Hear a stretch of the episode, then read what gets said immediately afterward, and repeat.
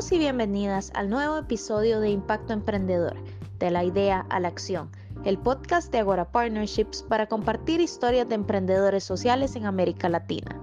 Creemos que en el contexto actual hace falta escuchar directamente a los emprendedores para conocer su experiencia, descubrir las iniciativas fantásticas que están llevando a cabo y compartir sus éxitos y retos.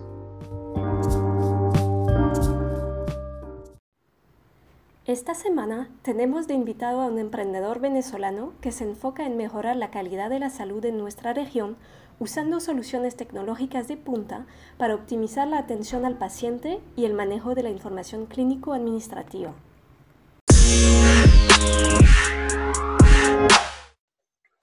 Hola Luis, muchas gracias por unirte hoy uh, al, al podcast Impacto Emprendedor y bienvenido a este podcast. Muchísimas gracias, eh, Cecil. Un gusto siempre estar en, con, eh, en Agora, que es mi casa. Excelente. Entonces, Luis, tú eres uh, el CEO y cofundador de la empresa Pegasi. Cuéntanos Correcto. un poquito de, de, lo que hacen ustedes. Ok, buenísimo. Bueno, nosotros en Pegasi eh, somos pioneros en el manejo inteligente de la información de salud para el mundo en desarrollo, empezando el trabajo directamente en Latinoamérica, pero con intenciones de extender la manera en que hacemos este manejo inteligente de la información al resto del mundo. Eh, nosotros lo que diseñamos fue un método de cuatro pasos en el que estructuramos, procesamos, agregamos y analizamos toda la información de salud de su día a día para poder hacer tracking de enfermedades endémicas y epidémicas. Eh, uno de los grandes problemas que nosotros detectamos era que más del 70% de la información de salud en Latinoamérica particularmente está en papel.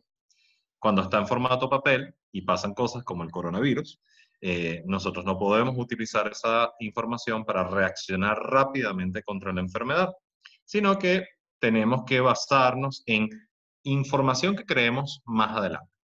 Lo que nosotros hacemos en Pegasi es suministrarle a los pacientes, los tratantes, y los proveedores de servicios herramientas para que esa data la consigan en un formato accesible, claro y seguro, y que además nos ayude a planificar la salud pública del continente entero de manera inmediata. Eso es lo, lo que estamos enfocados nosotros concretamente. Genial.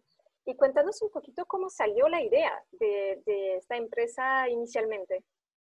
Ok, bueno, nosotros venimos de una experiencia, mi papá y yo, eh, mi papá es el cofundador conmigo de Pegasi. Venimos de una experiencia en Venezuela de más de 25 años en el sector de IT de salud. Eh, teníamos una empresa en Venezuela llamada SCAT. Eh, se convirtió en su momento en una de las empresas de IT de salud más grandes de Venezuela. y en el año 2016, con esa empresa, fui a un evento del Departamento de Estado americano que se llama Wildlife, Your Leaders of the Americas Initiative, eh, durante ese tiempo tuve la fortuna de tener en Albuquerque, Nuevo México, un mentor que en un punto me hizo una pregunta que fue clave y que fue el inicio de Pegaso. Me dijo, bueno, ustedes en SCAT, ¿cuántos pacientes tienen? Sacamos la cuenta, al día siguiente le respondí que tendríamos alrededor de 8 millones y medio de pacientes en nuestras bases de datos. Y cuando me pregunta, eh, su repregunta fue, ¿y qué haces con esa data? Mi respuesta en ese momento fue, nada, yo esa data la tengo sencillamente para protegerla. Me dijo, mira, estás perdiendo la mitad del beneficio que podrías estarla haciendo tú. Ahí empezamos a revisar temas de minería de Big Data, empezamos a hablar de inteligencia artificial y nos dimos cuenta de que efectivamente había una posibilidad enorme de beneficiar al colectivo latinoamericano en principio, pero después el resto del mundo a través del uso de la Big Data de salud. Y ahí comenzamos la carrera de, de, Pegasi, empezamos hablando hace mucho tiempo sobre cómo podíamos responder eficientemente ante las enfermedades endémicas y epidémicas teniendo esta data en formato digital. Este, y de ahí salió la idea, nos lanzamos por esa vía, primero una migración de nuestra plataforma originaria a un formato cloud que pudiera ser rápidamente difundido. Eh, y ahora pues agregando herramientas que nos permitan eh, hacer esa transformación digital mucho más rápidamente. Genial, es muy interesante conocer el, el inicio de, de, esta empresa que, que, ha crecido tanto ahora. y entonces, eh, tomando en cuenta de que Pegasi es una empresa social, una empresa de impacto, ¿Nos puedes contar un poco más sobre este lado justamente de, la empresa, entender un poquito cuál es el impacto que quieren tener eh, en el mundo y cuál es el cambio que, quieren generar? Perfecto. Bueno, a, nosotros nos ha servido mucho para meter en, marco ese impacto en los objetivos de desarrollo sostenible. Nosotros particularmente trabajamos con el 3, el 9 y el 12, eh, salud y bienestar, eh, consumo responsable e industrias resilientes. Entonces, en cuanto a la, salud y bienestar, uno de los objetivos que nosotros atacamos mucho, muy fuertemente, es la mejoría de los sistemas de salud. Eh, hay un estudio muy interesante, que es el estudio IBEAS, se hace en el año 2011 en Latinoamérica, auspiciado por el gobierno español y la Organización Panamericana de la Salud, y ese estudio se detecta que tres de cada, uno de cada diez hospitalizaciones en Latinoamérica tiene severos problemas eh, causados por eventos adversos. Un evento adverso es cualquier cosa que te sucede durante la atención del paciente que genera que eh, el paciente en vez de verse beneficiado se vea afectado. Y 3 de cada 100 eventos adversos que ocurren en esa hospitalización en Latinoamérica matan al paciente. Cuando uno empieza a ver las cifras de esos eventos adversos, más de la mitad de ellos se pueden prevenir si hubiese habido una buena comunicación entre el tratante, eh, la enfermera o el enfermero que está atendiendo a ese paciente, o entre tratantes, o de ese paciente con su servicio médico. Y esa comunicación no existe. Entonces, al momento de que tú facilitas a través de la información esa comunicación, literalmente estás salvando vidas, porque previenes el evento adverso. Ese es como el primer flagelo que nosotros queremos atacar. Aparte de eso, este, cuando tú haces un sistema de salud donde la información fluye más eficientemente, puedes en un momento determinado, según cifras de McKinsey, reducir la inversión en salud en un 17%. Estamos hablando de la inversión en salud de un sistema completo. Quiere decir que podemos hacer eso para eh, tener doctores más calificados, tener más hospitales, tener más clínicas, tener un sistema de salud con una inversión focalizada en mejorar su calidad. Eh, también eso y significa, si reducimos la inversión, que el costo de acceso a la salud es mucho más barato. Entonces, en términos de salud, mejorar el sistema en general hace que el paciente reciba una mejor atención.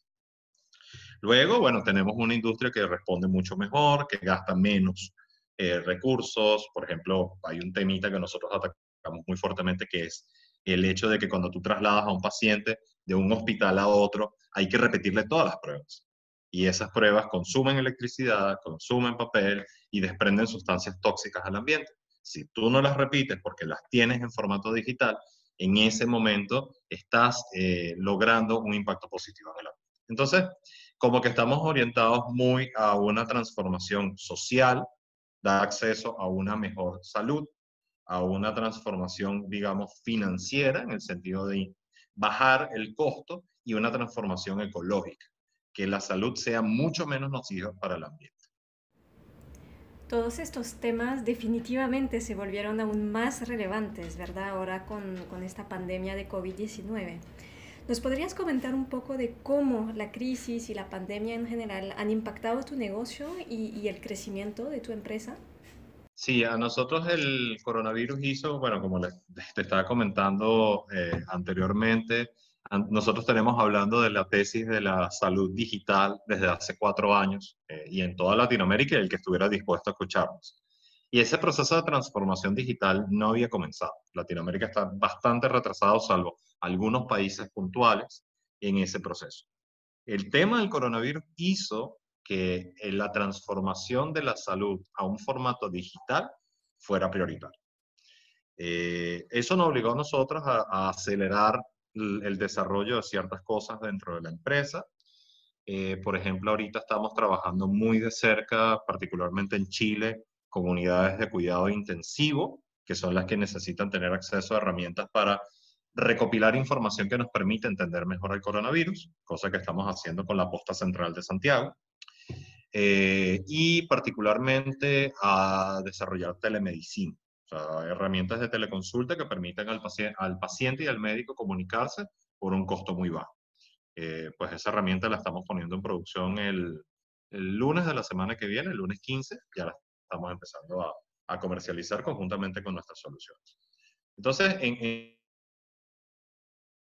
en, retrospectiva, fue un catalizador porque efectivamente ya teníamos tiempo hablando de esto, preparándonos para que este, efectivamente fuera, hubiese un escenario en el que la salud digital se necesitara y a nos, para nosotros significó un crecimiento alrededor de 150% de las ventas a nivel mensual. Estos tres meses han sido los tres meses más complicados. Cuando la gente me pregunta, le digo que he trabajado más en los últimos tres meses que en el año anterior a estos. Entonces, para mí el coronavirus no ha sido tres meses, han sido 16 meses en conjunto. Pero súper bien el, el, crecimiento y sobre todo tener la sensación de que uno efectivamente está ayudando. Sí, me imagino. Em, entonces, para ir cerrando este episodio del podcast, em, te quisiera preguntar algunas recomendaciones de recursos que te han ayudado en tu camino emprendedor o, que consideras que te permitieron llegar donde estás ahora. Y tal vez más allá de, recursos, también em, si tienes eh, consejos o alguna perspectiva que quisieras compartir con personas que están empezando eh, un emprendimiento social ahorita o que tal vez están enfrentando una situación difícil con su empresa eh, actualmente. Ok, eh, yo creo que esto no, definitivamente no es un espacio publicitario pago, pero yo creo que uno de los recursos más importantes para nosotros fue ser parte del programa de aceleración de, de Agora. Eso para nosotros fue muy importante porque nos ayudó a consolidar una base financiera, este, una, una base de conocimiento y de forma de hacer las cosas que nos permitió crecer eh, desde el punto de vista eh, económico, pero también crecer desde el punto de vista de impacto. Y, o sea, es esa noción de que uno crece como empresa con un objetivo claro y con un impacto claro para nosotros fue vital, sobre todo en las épocas más complejas que pasamos por la empresa. Entonces, este, la misión es lo que hace que uno eh, baje sus dos piececitos de la cama y salga todos los días a, avanzar la empresa. Creo que si uno, si uno no tiene una sensación de impacto, de generar un bienestar y un cambio en el mundo, eso es muy difícil. Yo creo que eh, no necesariamente, eh, o bueno, necesariamente yo creo que el emprendedor tiene que buscar una, una sensación de impacto, de, de, mejorar la vida de las personas que lo rodean, sea dentro de su empresa, sea con sus clientes, consumidores, pero una persona con una, eh, con una misión es mucho más efectiva con una persona, que una persona que solo se quiere lucrar. Entonces yo creo que lo, más, eh, el mejor recurso que nosotros nos conseguimos en, en, Pegasi fue la sensación de que podíamos generar un bienestar o un beneficio en el, en el colectivo. otra, yo creo que para el emprendedor que lo está pasando un poco difícil ahorita, eh, buscar recursos y ayuda de personas que les permitan ser guiados en una situación no convencional es algo muy interesante. Eh, he visto muchos webinars de, gratuitos en Internet de, de, cómo comprender esta nueva normalidad y cómo crecer en ella, cómo prosperar en, en ella, cuando uno incluso podría tener industrias que están severamente afectadas. Eh, yo creo que buscar consejos de tus fellows entrepreneurs, sea unos que la están pasando mal o sea unos que lograron superar y reinvertirse durante el COVID, eh, es un recurso muy importante. Este, creo que uno no debe intentar copiar el, lo que hace lo, al, al, que le fue bien. Y que eso lo he visto mucho como que eh, hice un spin-off de este emprendimiento porque a ellos les fue bien y vendieron la empresa por no sé cuánto. Eh, eso lo he visto y no creo que sea lo práctico, pero uno creo que sí debería, de una forma u otra, tratar de copiar el temple de, de esas personas que estuvieron en esa situación. Porque yo creo que emprender y emprender de manera exitosa es un tema de carácter. Creo que, uno, creo que es una ecuación interesante en la que tienes que tener ese temple, ese carácter, para poder aguantar la adversidad, pero además tienes que tener un equipo sólido rodearte de gente que comparta los mismos valores que tú. Este, y yo creo que también después buscar mentores que hayan pasado por tu escenario y te apoyen a aprender. Ya cuando viene el tema dinero, que es la inversión, los préstamos, etcétera, es porque los otros factores están. No viene antes. Entonces yo creo que esa es como la ruta. eh, fortalécete a ti mismo, rodéate de gente que comparta tus valores, eh, rodéate de gente que sepa más que tú, que te pueda aconsejar y por último, busca el capital. Perfecto, bueno, son excelentes consejos, de hecho. Entonces, pues muchísimas gracias, Luis, por, eh, por haber participado en este podcast y por compartir la historia de Pegasi. Y esperamos tenerte nuevamente en, en otro episodio más adelante para saber cómo les ha ido con este periodo de crecimiento ahorita. Perfecto, no, súper feliz de estar aquí. Bueno, siempre lo digo, ahora es mi casa y siempre, siempre feliz de compartir las experiencias y si lo que digo puede ayudar a alguien a animarse a emprender y a cambiar el mundo este, y a tomar como ese moonshot, esa idea de que su granito de arena puede ser un granito transformador, súper feliz de hacerlo.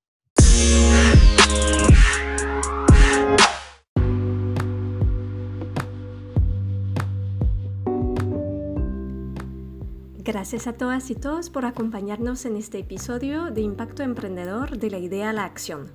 No se pierdan los próximos episodios para conocer otros emprendedores en diferentes sectores y países.